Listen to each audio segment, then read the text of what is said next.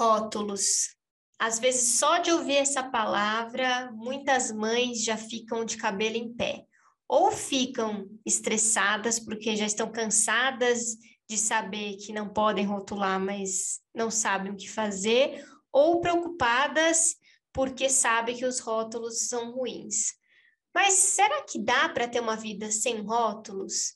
Quão maléfico é rotular? Vamos conversar sobre isso hoje? Como ser mãe na era digital? Desconstruindo conceitos e preconceitos sobre maternidade e educação. Com Bárbara Catarina, psicóloga infantil e familiar. E Tatiana Tosi, coach para mulheres. Só para lembrar, que nós temos uma campanha de financiamento coletivo no Catarse. Então, se você gosta do nosso conteúdo e quer contribuir para que a gente continue desenvolvendo o podcast e trazendo esses temas relevantes para o dia a dia, para a criação de filhos, para a família, catarse.me barra Escola da Mãe Moderna é o site em que você pode contribuir. A partir de R$ reais você já consegue fazer parte dessa contribuição e do nosso podcast.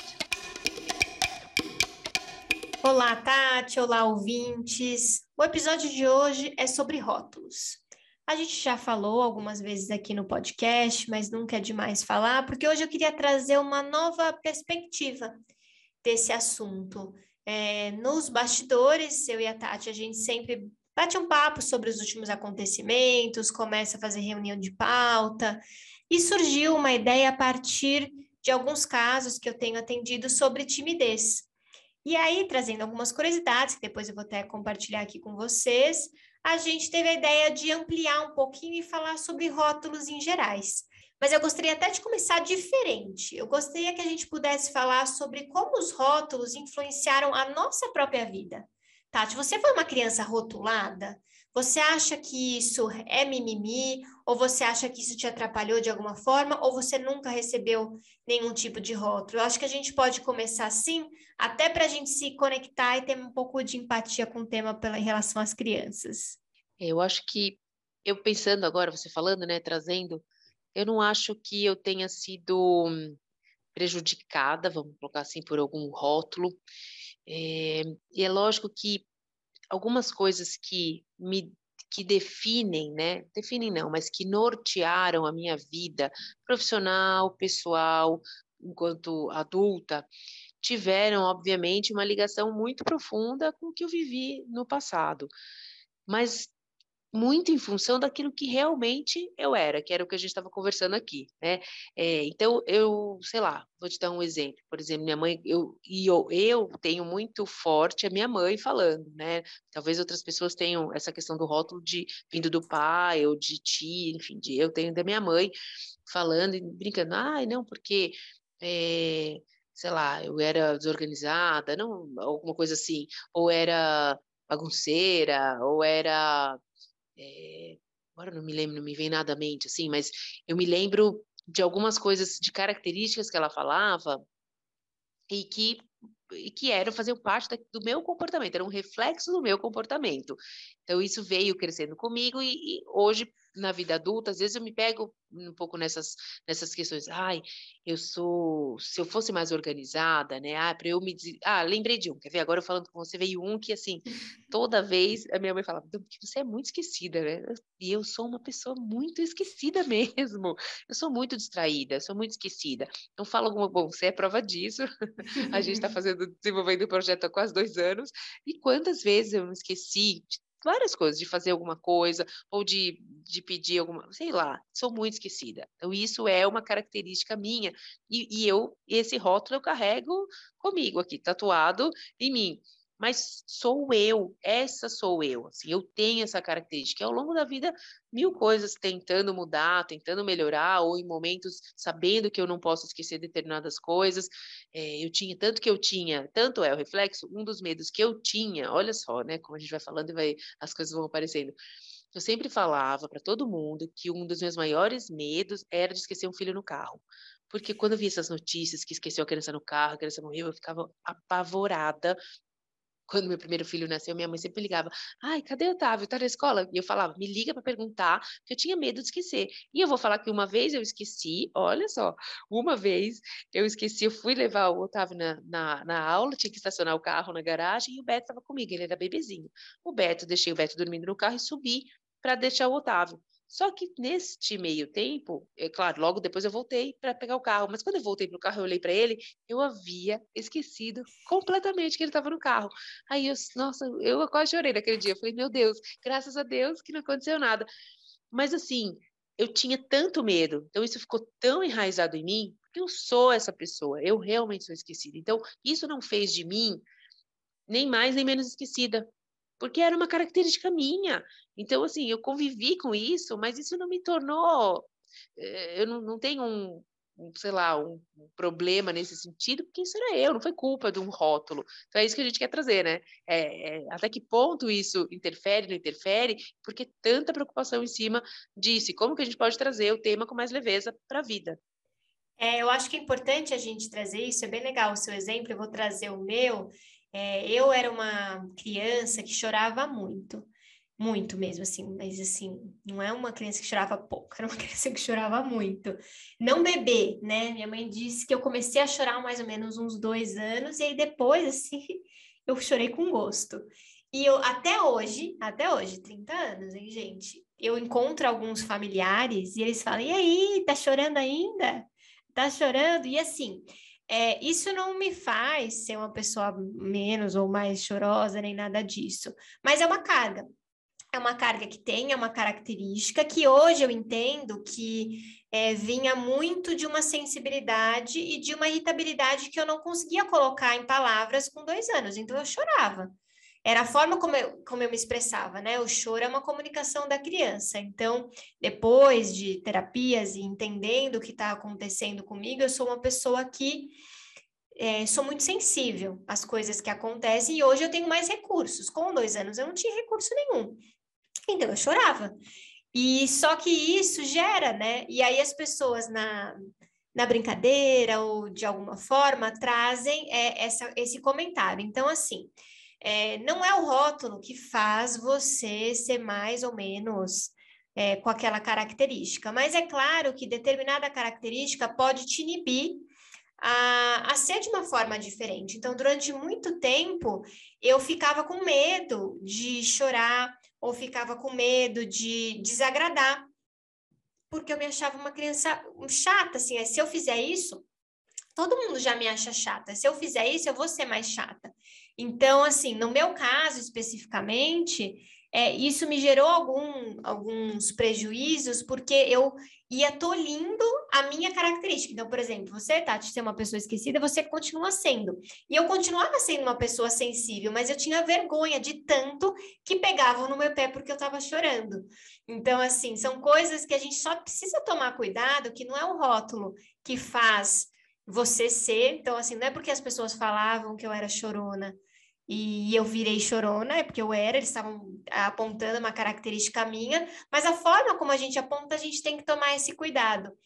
Então, nesse caso específico, é, veio como chorona, depois, na adolescência, veio como sem pavio, é, irritada, uma, uma, ah, você é muito irritada, você não tem pavio, seu pavio é muito curto. Então, tinha toda essa característica, e hoje é, eu me liberto um pouco disso. Eu sou uma pessoa que sou mais sensível, sou uma pessoa que tem uma personalidade mais enfática é, e eu tenho uma irritabilidade maior em determinadas coisas. E hoje eu me aceito. Mas é isso, né? Sempre a gente vai ter que achar esses, esses meios do caminho e a gente está trazendo isso porque eu quero que você, ouvinte que está aí, reflita quais eram os rótulos que você tinha, como você recebeu isso e o quão foi libertador ou te aprisionou, né? Então, eu acho que são coisas que a gente precisa pensar, porque o rótulo em si não é prejudicial, desde que a gente também possa fazer a criança se apropriar da característica dela. Seria muito diferente, né, de dizer, olha, nossa, a Bárbara é uma criança muito sensível, ela chora bastante, né? O que será que ela está precisando? É diferente a abordagem do que ficar tirando sarro o tempo inteiro da criança chorona, e até com 30 anos as pessoas me veem e falam, ah, é chorona, hein? Parou de chorar? Já está chorando ainda? Então, assim, são coisas que a gente precisa, como adultos, também. Tem comentários que a gente pode evitar. Então, se a gente puder evitar, por que não? Exatamente. Acho que a grande chave para isso, a questão toda, gira em torno disso, de como você coloca esse, entre aspas, esse rótulo durante a vida, porque é isso que, que, que a gente acabou de falar. Se é uma característica da pessoa, não tem por que ser pontuada como crítica. Que eu acho que essa é a diferença. Uhum. O divisor de águas de como isso vai impactar no futuro da criança é se ela cresceu entendendo que aquela característica dela é errada, é negativa, ou a vida inteira foi vista e apontada como uma crítica. Então, a gente, como mãe, tem esse dever, né, de, de prestar atenção e como que a gente está colocando isso, que é o que eu trouxe na, na, nossa conversa, falar sobre meu filho, que hoje ele falou de manhã, mais novo, falou, é, mamãe, eu sou bravo, porque todo mundo coloca essa questão para ele, porque ele realmente tem uma personalidade mais forte. Então ele já acorda brigando, ele já uhum. acorda e ele, ele defende os pontos de vista dele muito com muita veemência, né? Eu quero isso, tem que ser assim, não sei o quê. E é isso, lógico, acaba roda, roda, roda e cai o quê? Na braveza. Nossa, ai, uhum. tá bravo, bravo. Aí eu, eu falei, não, filho, e é isso que me fez refletir, porque a minha resposta foi muito imediata, né, baseado em tudo que a gente é bombardeado de informação. Ah, não pode rotular, não pode não sei o quê. Falei, não, filho, você não é bravo, você está bravo por uma situação, você ficou bravo por alguma coisa que aconteceu, mas trazendo uma forma natural, né? Todo mundo fica bravo. Ah, eu também, eu não fico brava. Se vocês fazem isso, eu fico super brava. É, tem que tentar deixar essa carga que a criança a gente já percebe qual é o ponto fraco da criança, né? Uhum. Tentar deixar essa carga mais leve para o longo da vida, para que ele entenda e como você falou, se apropriar dessa característica. No fundo é isso, ele é bravo mesmo, uhum. né? Ele, uhum. ele realmente ele tem essa dificuldade, assim como você tinha, de se expressar e colocar aquilo que ele está pensando de uma outra forma, né? uhum. né? Para ele tudo é muito na lata, não gostei, vou jogar, vou atirar o que está na minha mão, vou gritar, vou espernear que não sabe falar. Então aí fica assim, ah, é bravo. Tanto que aqui até uma, uma funcionária lá falou marrentinho, ela chama de marrentinho. porque qualquer situação assim ele já sai do prumo e tal. Mas ele vai ter que aprender a conviver com isso, né, para o resto da vida. Então deixar isso para ele de uma forma mais natural. Não assim, não é pretencioso, né? Ah, eu sou uhum. bravo e vocês vão ter que me engolir uhum. jeito que eu uhum. sou. Não é isso, é entender que ele tem essa questão, né, de, como você falou, essa sensibilidade, essa irritabilidade. Por que, que o pavio dele é tão curto, né? Por que, uhum. que ele é, se irrita tão fácil? Por quê? Porque ele não consegue falar, ele Sim. não consegue colocar claramente aquilo que ele está é, de como ele está pensando naquela situação, né? Que não é que tem que ser do jeito dele. Ele não consegue dizer, olha, não, eu queria que fosse do meu jeito, não é do meu jeito, então. Mas ao longo do tempo ele vai amadurecer. Mas não, que não pode pontuar como uma coisa feia, uma coisa errada, é, não, não pode ser assim, porque daí a pessoa cresce com isso que você falou e chega uma hora que esse bloqueio, a conta chega, né? Chega uma hora lá na frente que em algum momento ele não pode mudar a característica justamente para agradar ou para se adequar socialmente. É, até porque hum, quando a gente é criança, né, Tati, a gente não tem a nossa personalidade formada, a nossa identidade. Então, tudo que falam sobre nós, principalmente figuras importantes, pai, mãe, avós, tios, enfim, pessoas que estão ali próximas, fazem parte dessa criação. Então, você sente que é alguma coisa errada. Se é uma característica sua, então a gente está falando de emoção que é mais subjetivo. Isso vai também em rótulos físicos, né? Nossa, que cabelo encaracolado, nossa, que cabelo liso, nossa, que cabelo. E assim, ok, o que, que essa informação vai me ajudar?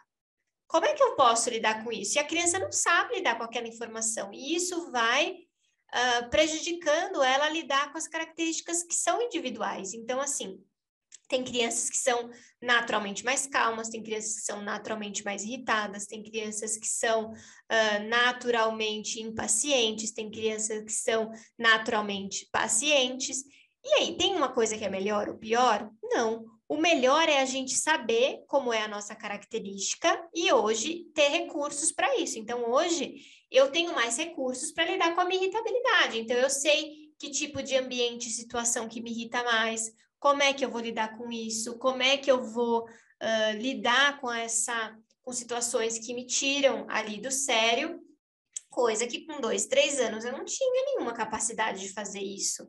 E aí é óbvio, quem olha de fora fala, nossa, que criança que chora, hein? Que criança irritada, que criança brava mas isso não ajuda, né? Então, é, a, a, ideia de hoje, com essa questão do rótulo, foi muito trazer uma reflexão o quanto a gente tem que tomar cuidado em associar a característica a algo pejorativo, algo que deixa a criança envergonhada sobre uma característica que é dela. Se a gente envergonha alguém por uma característica que essa pessoa tem, a gente faz com que essa, essa pessoa ela se afaste de quem ela é. E aí depois a gente fica aí anos em terapia, em processo de autoconhecimento para descobrir a minha potência, quem eu sou, o que eu posso fazer, o que eu posso acontecer, porque a gente perde. A gente nasce com uma característica muito forte, e com o tempo a gente vai abandonando ela. Então que a gente possa deixar a criança exercer essa característica. Isso não quer dizer que ela pode, como você né, disse, né, Tati? Não é que ela pode simplesmente sair tacando as coisas, a gente vai validar. Não, não, ele é assim mesmo, então ele precisa expressar a raiva dele, vou deixar. Não, vai ter que aprender a lidar com isso. Mas é, ele entender que, opa, se eu sou mais irritado, como é que eu posso, então, trabalhar minha irritabilidade? Como é que eu posso fazer dessa forma? Se eu sou uma pessoa mais tímida, como é que eu posso lidar com essa situação. Porque ser tímido ou ser extrovertido não é bom nem ruim, depende. Então, se isso está me prejudicando e eu quero fazer e eu não consigo porque eu sou tímido, o que, que eu posso fazer? Então, são essas reflexões que a gente precisa ter. Mas é importante qual que é a medida, né? Que aí volto para a pergunta inicial que a gente fez aí no começo do episódio. Qual que é a medida do rótulo? É a medida da, da não do não julgamento. Eu acho que essa é a medida. É a medida quando você faz um comentário despretensioso, tranquilo, que você está ali com a criança, olha, você está vendo que você está irritado, trazendo ali é muito diferente de, ó, lá vem o irritadinho, lá vem o bravinho. Isso é carregado de julgamento. Aí é um rótulo que é ruim, né? E a mesma coisa, isso serve também para as características ditas positivas, tá? Porque tem criança que cresceu ouvindo, ai, quanto é inteligente, quanto é isso, quanto é aquilo, e aí não pode não ser inteligente nunca. Aí quando falha, não consegue aceitar porque ouviu tanto que é inteligente, inteligente, inteligente, quando se sente, enfim, não inteligente, isso é, isso acaba sendo ruim. Então, rótulo carregado de julgamento, eu acho que é o pior, né, Tati? Sem dúvida. E, e concluindo é, um pensamento, como a gente não tem, é, não dá para evitar essa, é, esses rótulos vindos de fora, uma coisa dentro de casa, como você né, se, se relaciona com, com as características das crianças. Outra coisa são é, as, as interferências externas e como isso vai afetar. Então, é todo mundo, os amigos estão próximos, a família, porque todo mundo né? Ninguém tem papas nas línguas e todo mundo fala aquilo que pensa e é isso. Coloca aquilo que está vendo. Então, para facilitar, acho que o, o, caminho é pensar de dentro para fora. Então, pensar de que forma você consegue dar essas ferramentas, né? Então, ir conversando a respeito dessa característica. Então, já que é, traz ela, em vez de colocá-la embaixo do tapete e tentar é, não falar para não colocar, para não evidenciar, porque tem muito isso, né? Ah, não vou falar que é para não, não evidenciar. Eu acho que o processo é o contrário, é falar cada vez mais a respeito daquela questão que é um ponto frágil ali, que todo mundo detecta, para que quando todo mundo falar ou né, quem está de fora criticar ou julgar, a criança esteja preparada e entenda que aquilo vai vir como um julgamento, mas que ela não, eh, que ela sabe que, que ela consegue lidar com aquilo né, de uma forma sem receber como crítica ou sem ficar para baixo por conta disso. Então, a grande, acho que a grande mensagem aí para os pais é como lidar, que tipo de ferramentas que podem ser usadas com isso. A conversa, né? A conversa é uma delas. A clareza, é, trazer, até com uma brincadeira, fazer aquilo de forma divertida para a criança não se sentir culpada por, por ter aquela característica, que lá na vida adulta ela vai aparecer de novo, e aí numa forma mais séria, então, é, vai ser mais fácil para ela lidar com isso. creio que isso já é um bom ponto de partida para desmistificar essa questão do rótulo e tirar um peso também dos pais. É isso aí, Tati. E eu quero ouvir de você. Como você lida com os rótulos? Como foi isso na sua vida? Como está sendo isso na vida do seu filho? Compartilha com a gente, conta suas histórias. A gente adora ler, eu e a Tati, a gente traz muitas reflexões, muito bate-papo. O objetivo é sempre a gente se sentir próxima e conectada. Então, você pode é, se conectar com a gente através do nosso site, escoladamãemoderna.com.br, e lá tem o nosso e-mail, tem as postagens, tem todos os episódios, tem muita coisa bacana que você pode acompanhar, comentar direto nos posts ou mandar um e-mail para a gente para contato arroba escoladamãemoderna.com.br para que você possa participar, comentar, e a gente adora essa troca com vocês. E até o próximo episódio.